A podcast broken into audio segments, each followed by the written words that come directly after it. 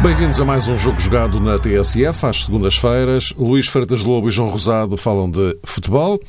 E uh, esta semana, uh, claro, vamos falar da Seleção Nacional, que estamos a meio caminho dos dois jogos de preparação, os primeiros dois de preparação para o Campeonato do Mundo, num quadro uh, diferente do que é habitual, uma vez que Fernando Santos optou por chamar muitos jogadores que pouco têm vindo à seleção e alguns deles nem sequer isso tinha sucedido. Eh, olhar para o que podem resultar eh, das avaliações de Fernando Santos dos jogos frente à Arábia Saudita, que está para trás, e o dos Estados Unidos, amanhã em Leiria. E, claro, vamos fazer aqui o balanço do primeiro terço do campeonato, que só não fizemos na semana passada, porque, como se recordam, eh, há uma semana estivemos a celebrar o décimo aniversário do jogo jogado. E, portanto, hoje, retomando o formato normal, meus caros, bem-vindos. Uh, João Rosado, começaria por ti, uh, olhando para uh, esta seleção nacional de Fernando Santos, enfim, já com alguns dados que se puderam reunir a partir do jogo com a Arábia Saudita, outros mais que se juntarão amanhã no jogo com os Estados Unidos. Mas o Fernando Santos dizia que ficou com mais dúvidas do que tinha depois do jogo com a Arábia Saudita e, e acrescentou, e ainda bem. Ora, este ainda bem é que, bem sei que estamos muito longe, só em maio é que é feita a convocatória para, para o Mundial, mas este, ainda bem, significa que poderemos vir a ter algumas surpresas lá para, lá para maio. Pode acontecer, Mário. É, Deixa-me primeiro cumprimentar o Luís e todos os ouvintes. Eu acho que sim. Que, um abraço. Viva, Luís. Esta hum, dupla hum, convocatória de Fernando Santos, digamos assim, este, esta dupla experiência, melhor dizendo, face àquilo que já aconteceu em Viseu e o que se prepara para elaborar o selecionador em Leiria, representa essa tentativa de eventualmente observar jogadores que, noutras condições, não teriam muitas possibilidades de poder vestir a camisola da seleção principal de Portugal. E isso, automaticamente, eh, entronca nessa projeção que também fizeste de podermos ter um ou outro nome mais eh, surpreendente. E, e isto, claro que também vai muito resultar daquilo que será o momento de forma, a condição de jogadores que têm um lugar mais ou menos assegurado para Fernando Santos. Ou seja, independentemente de não terem sido chamados muitos jogadores que inclusive eh, fizeram parte do corpo central que se sagrou campeão da Europa e independentemente da resposta positiva que já foi possível vislumbrar por parte de alguns em Viseu, eu acho que o espaço para termos chamadas surpreendentes não é assim tão grande como isso, porque Fernando Santos também sabe que determinados futebolistas, que às vezes não são muito utilizados nos eh, respectivos clubes, eh, no contexto da seleção nacional, emprestam sempre a grande credibilidade e grande competência. E eu creio que ele não vai abdicar desses. Também já teve a ocasião de dizer, Fernando Santos, que há um elemento que escapa a todas as projeções e reflexões, que é Cristiano Ronaldo, e toda a gente concorda com isso, mas, na minha opinião, é um nome que não está sozinho nesse, nessa matéria e nesse critério. Há muitos outros jogadores, eu acrescentaria, felizmente, que também para Fernando Santos são é, insubstituíveis, com algumas aspas. O selecionador como sabemos, não pode publicamente ter este tipo de abordagem, mas eu creio que quem tem observado as chamadas uh, uh, de Fernando Santos concordará com isto. Não vai ser, de facto, uma convocatória para o Mundial da Rússia muito diferente daquilo que é costume. E este aspecto uh, representa também a confiança que tem uh, Fernando Santos uh, no grupo de trabalho que se sagrou campeão da Europa e representa em simultâneo o facto de muitas vezes nos podermos questionar sobre esta, hum, digamos que, hum, escolha de Fernando Santos quase sempre a incidir sobre os mesmos, o facto de podermos questionar isso tem a ver com a tal riqueza do campo de recrutamento e eu acho que isso é um aspecto muito positivo, independentemente eh, das idades e independentemente, às vezes, do grau de utilização nos respectivos clubes Também, Mário, nesta, nesta primeira reflexão sobre a seleção, iria aqui sublinhar um aspecto que está absolutamente inerente às escolhas de Fernando Santos para os jogos com a Arábia Saudita e com os Estados Unidos. Ricardo Ferreira e Edgar Ié foram chamados e eu acho que hum, conforme temos salientado aqui no programa, se há de facto setor, eh, ou se há, digamos que, uma zona no campo que tem de facto suscitado alguma preocupação, e essa sim remete para a necessidade de renovação, ou pelo menos de auscultação de talento, essa zona tem a ver com o eixo defensivo. E agora, hum, frente à Arábia Saudita, estreou-se Edgar Ié. Eh, quem sabe se, por exemplo, no jogo da manhã será a oportunidade para Ricardo Ferreira. Aliás, eh, Luís, eh, provavelmente dos oito que ainda não, não se tinham estreado a jogar pelos AS com a Arábia Saudita, jogaram quatro, previsivelmente, outros quatro poderão entrar em campo amanhã. Não sei, digo eu. Sim, é verdade. Em primeiro lugar, dar mais um abraço a todos. Aquilo que me parece neste momento é que isto é uma espécie de uma, uma presidência aberta do Fernando Santos, né? uma seleção aberta, digamos assim, em que procura reunir aqui jogadores que em condições normais não, não iriam neste momento à seleção, embora fossem jogadores e sejam jogadores eh, selecionáveis pelo seu valor, uh, dificilmente integrariam no tal plantel que tu referes uh, de, de 22, 23, uh, aquele, aquele núcleo duro que nós identificamos da seleção atualmente, eh, não iria tão longe, 17, 18, mas que, que, foi campeão da Europa e, e vai continuar a ser a base para, da seleção no, no Mundial. Agora, há jogadores que, no entanto, pelo caminho não digo que se foram perdendo, mas as circunstâncias da, da carreira os levaram neste momento para situações difíceis. Uh, e veremos o que é que será o, uh, o resto da época que falta disputar. Estás a pensar, muito. por exemplo, no Adriano? Estou a pensar em muitos. Estou a pensar no Adriano, hum. exatamente. Estou a pensar no, no Renato Seixas, por exemplo. Uhum. Uh, e estou, estou, estou, a pensar em função da seleção que foi, que foi campeã da Europa. Estou a pensar no próprio João Mário, que é um jogador que, como vocês sabem, para mim, na minha especial devoção, mas que está num clube muito complicado como o Inter, e está sem jogar agora. E uh, voltou a mostrar com a Arábia Saudita que, que, que é aumento de seleção. Bem, sobre é. isso nunca nenhum nós teve dúvidas, Sem é? dúvida, mas o problema mas é que, é que mesmo não... nestas circunstâncias continua a ser o que é, não é? Sim, mas não, não, é, não é a melhor forma, como é evidente, claro, para, evidente, claro. de evoluir na sua carreira claro. e, sobretudo, para se... Por isso é que eu sublinhava daqui até maio ainda muita coisa pode acontecer, não é? Claro, e sobretudo para se lançar num ano de Mundial.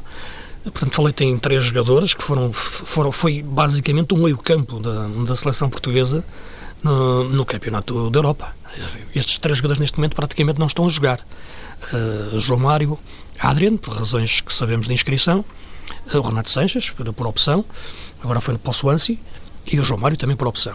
Uh, e também metia aqui nesta, nesta equação, porque é um jogador que emergente na seleção, que é o próprio André Silva, e que entrou num clube que, que neste momento é um mundo de problemas, que é, que é o Milan.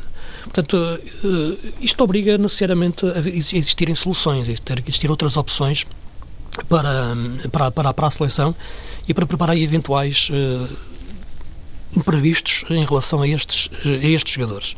Uh, independentemente disso, e, e, mesmo pensando que eles estão todos bem, e não acreditando muito na questão da, da renovação, porque muitas vezes identificamos a renovação com uma questão de, de geração, de nova geração. Uh, e eu não vejo as coisas dessa forma.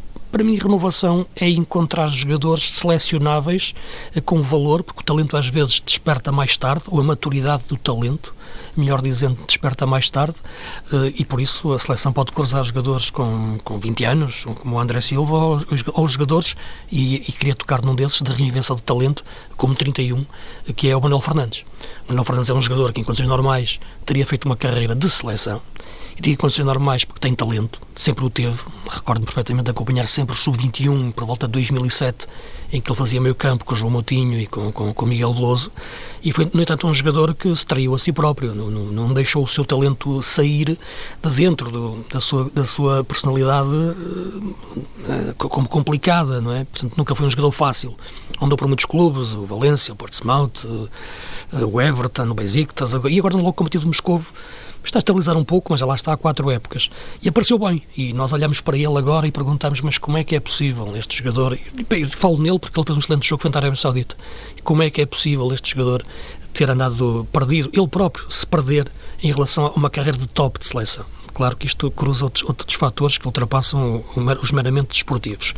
Mas são jogadores que podem, de facto, dentro daquilo que tem sido uma seleção nacional do Fernando Santos, desde o primeiro dia que entrou eh, aberta, desde logo na forma como resgatou jogadores antes, antes vetados, como o Ricardo Carvalho, como, como o Tiago, por aí fora, um, parece-me que, que é importante este tipo de jogadores aparecerem nesta seleção e neste, nestes dois jogos. Estes dois jogos são diferentes, são especiais em relação a um, um, círculo, um, um ciclo normal de competição e foram encarados dessa forma e penso que, que são úteis para, para, estes jogadores, mais para ver jogadores do que para ver uma equipa.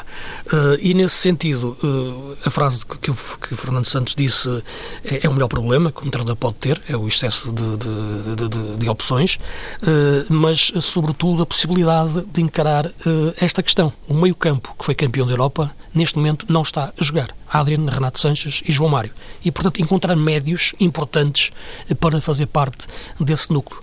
Uh, Manuel Fernandes pode ser uma solução se ele quiser, se a cabeça dele uh, quiser. E a questão dos centrais, como o João disse, é verdade, mas essa já existia mesmo quando nós chamamos os melhores. E quando os melhores estão ao dispor, nós temos problemas de centrais. Isso é que é mais grave ainda.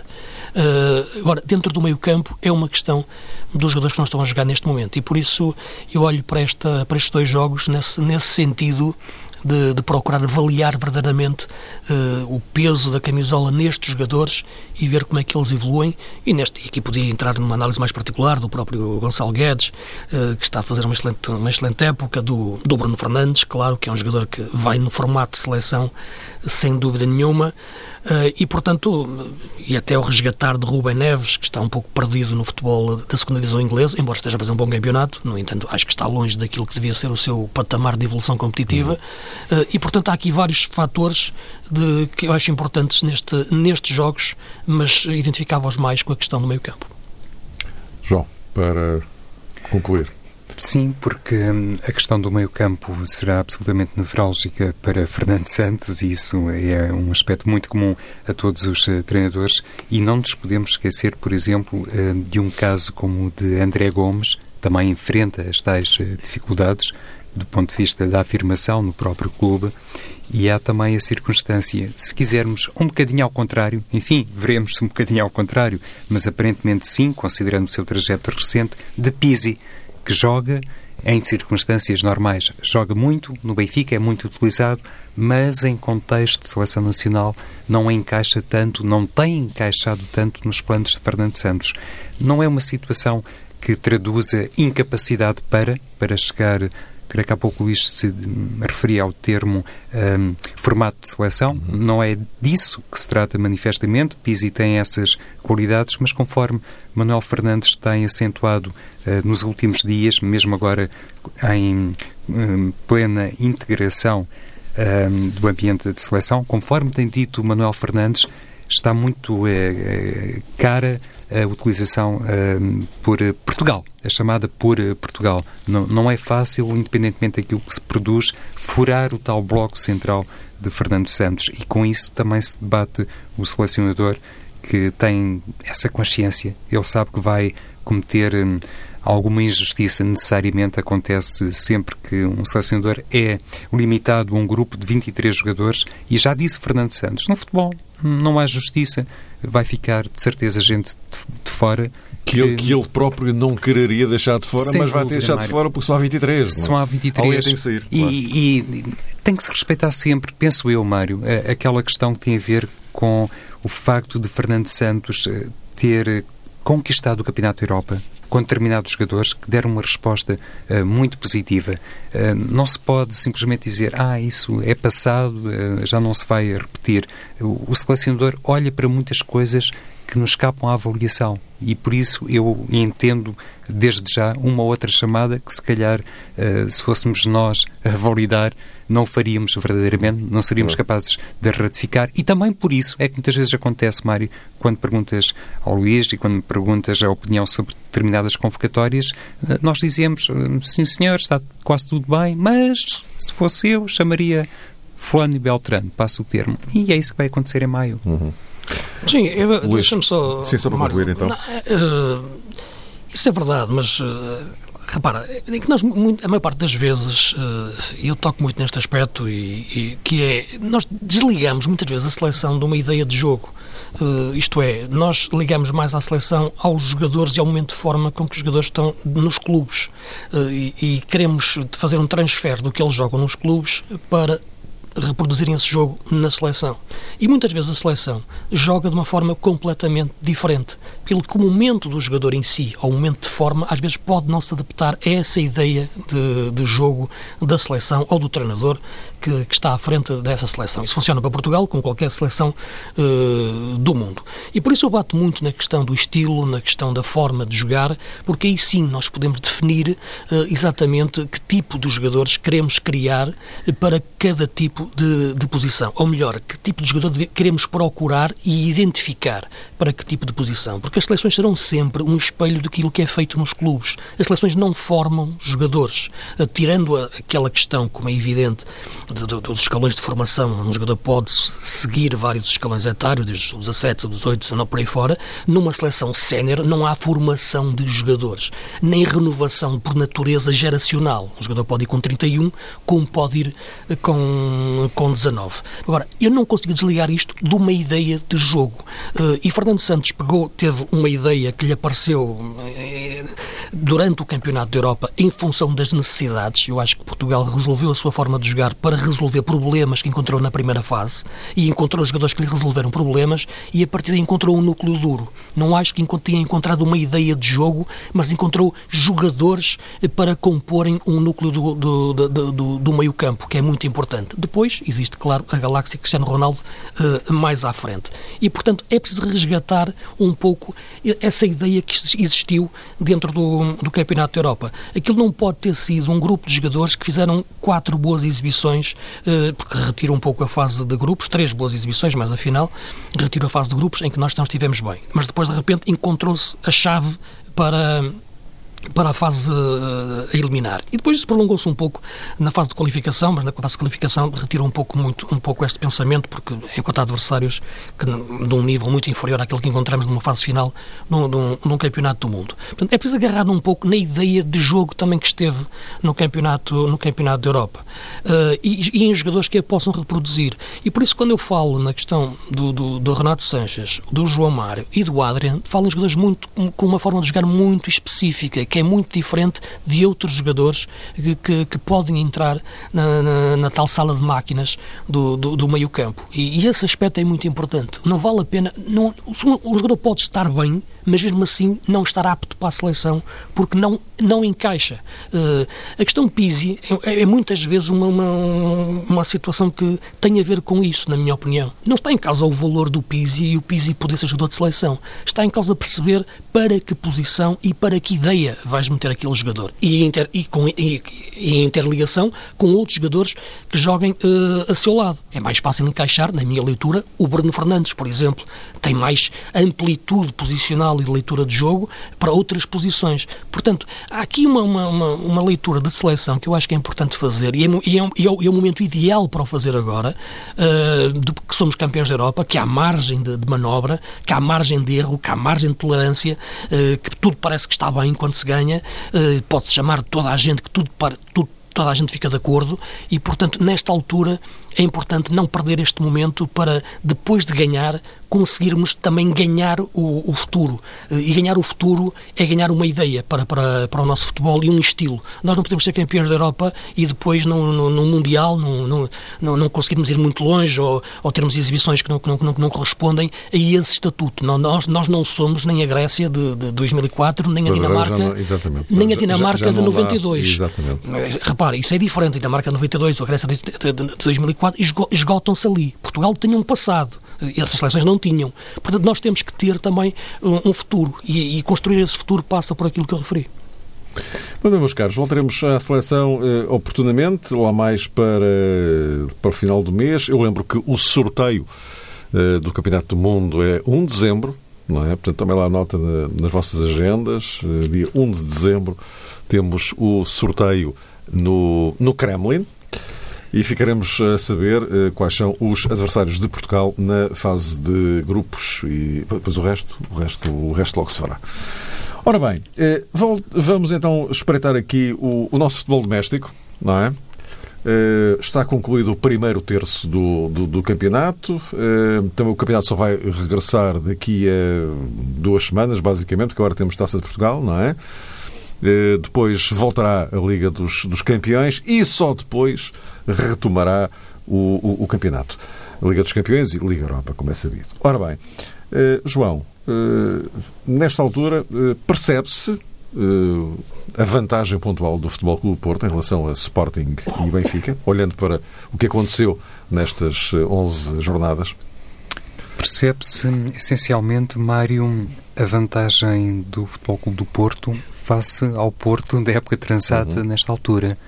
Eu estive aqui a fazer eh, algumas um, auscultações simples, naturalmente, e o Porto, nesta altura, tem mais de 9 pontos. Se calhar é o caso mais gritante no campeonato, olhando para a tabela classificativa e olhando para as diferenças, sobretudo nas equipas de topo, e constata-se isso, que Sérgio Conceição conseguiu esse upgrade para a equipa e, de facto, aí se pode encontrar realmente uma justificação básica para a superioridade do atual líder do campeonato.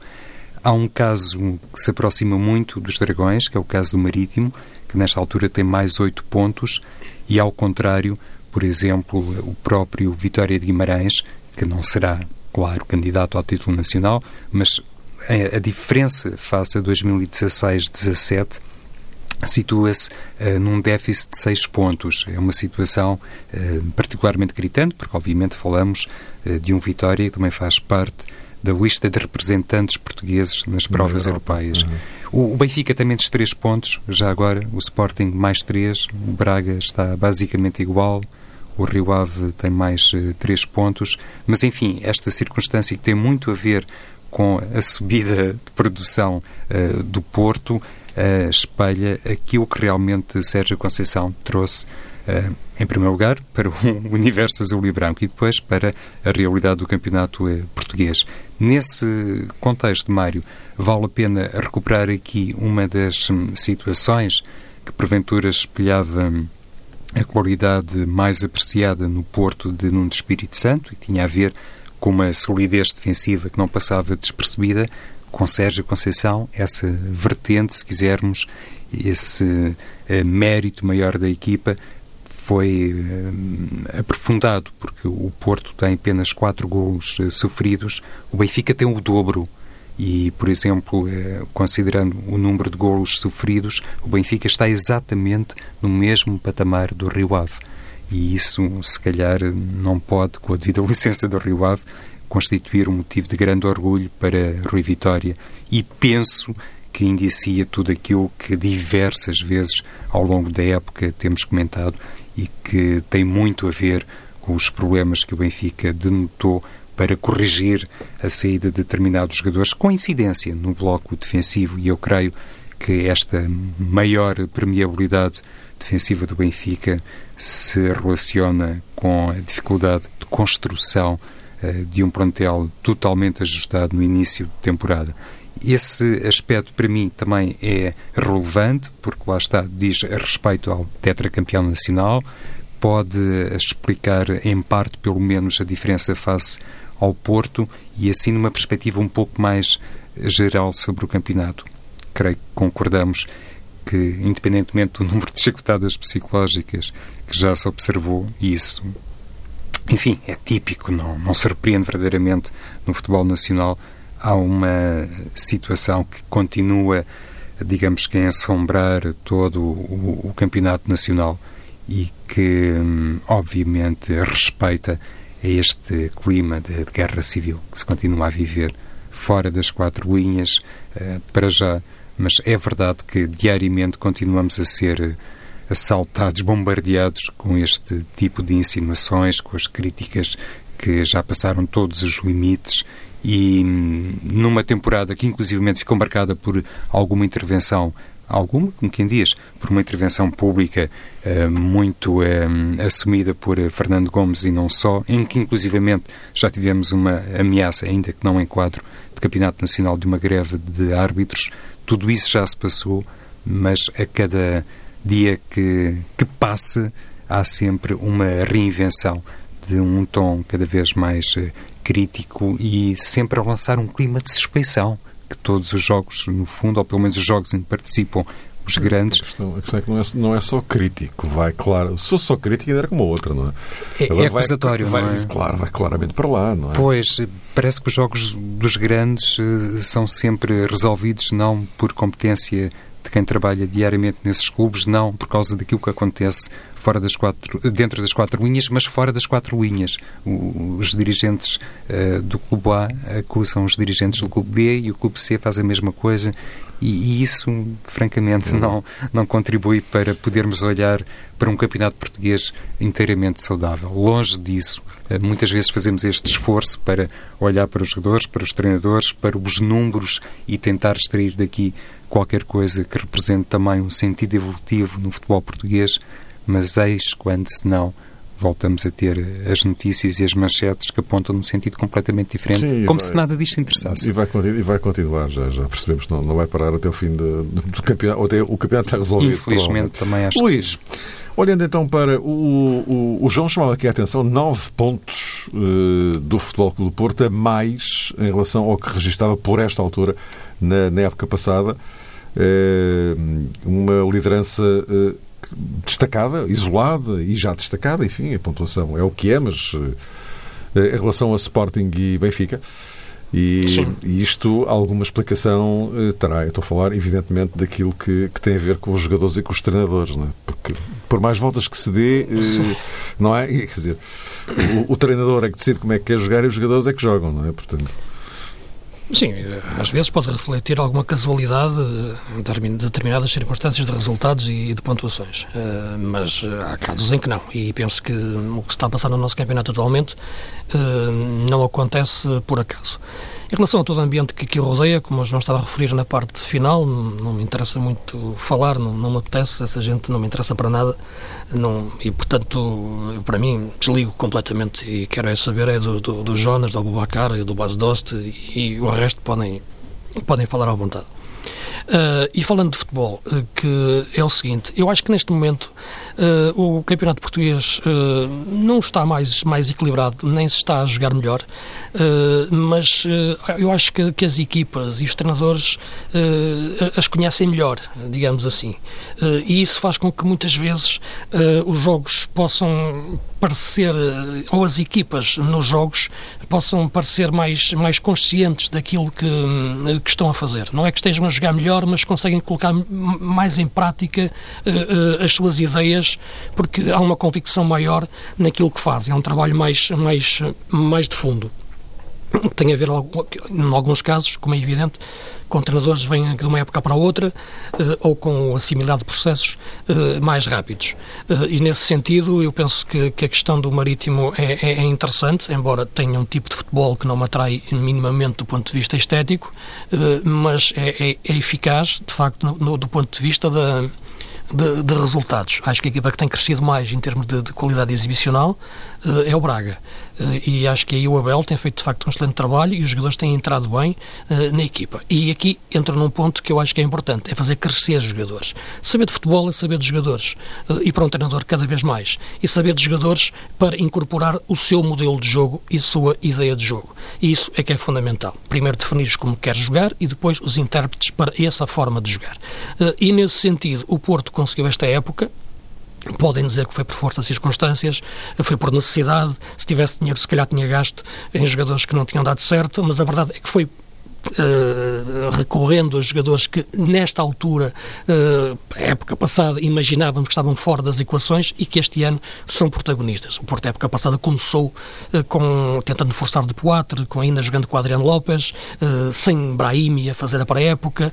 Portanto, estávamos a entrar no, no, numa, numa twilight zone do, do futebol do Porto, que levou, de facto, a uma ideia de jogo que tinha, tinha, tinha os seus pontos de interesse, porque a equipa lutou até ao fim pelo, pelo, pelo título, mas que desenquadrou da, da, sua ideia jogadores que, que me pareciam importantes, como, como agora estão, estão, estão a notar, como Brahim e, sobretudo, Abubacar, que tinha sido uh, emprestado. Portanto, eu acho que, que, que aí o Porto melhora no aproveitamento dos seus jogadores e no conhecimento do, do, dos jogadores.